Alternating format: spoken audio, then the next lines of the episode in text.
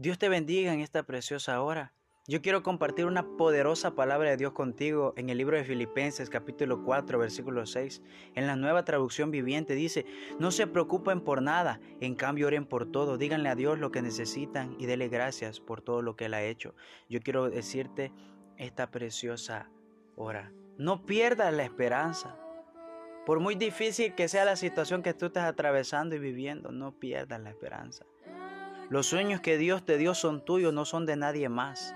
La bendición que Dios tiene para ti es tuya, no es de nadie más. Lo que Dios ha preparado para ti es tuyo, no le pertenece a nadie más. En la Biblia encontramos hombres de Dios que al mismo Dios depositó sueños en ellos, depositó propósitos, que no importando que huyeran, que fueran a la prisión, que cayeran, que quisieran tirar la toalla, no importando si en su peor momento no tenían el apoyo de los hombres terrenales, alzaban su mirada al cielo.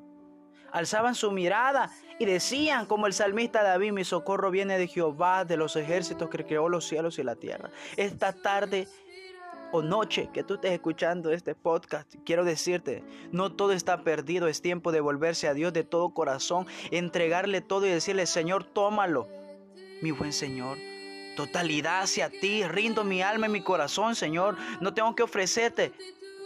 Pero te, me entrego, me entrego totalmente a ti. Señor, tómame en tus brazos y haz lo que tengas que hacer en mi vida. No pierdas la esperanza, mujer y hombre.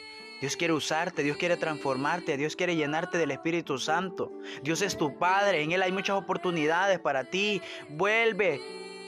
Vamos, tú puedes. Con el apoyo incondicional de Dios eres imparable y su apoyo es más que suficiente para cumplir los sueños y propósitos y metas. La bendición de Dios es su gracia y su presencia.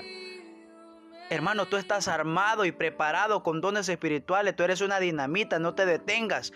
Él es el dueño de todo y Él es tu proveedor. Recuerda la oración de Javes. Ya es tiempo de levantarse, es tiempo de volver a empezar y volver a soñar como lo hacías antes. Recuerda, fe sin obra es muerta. Un sueño con acción se hace realidad.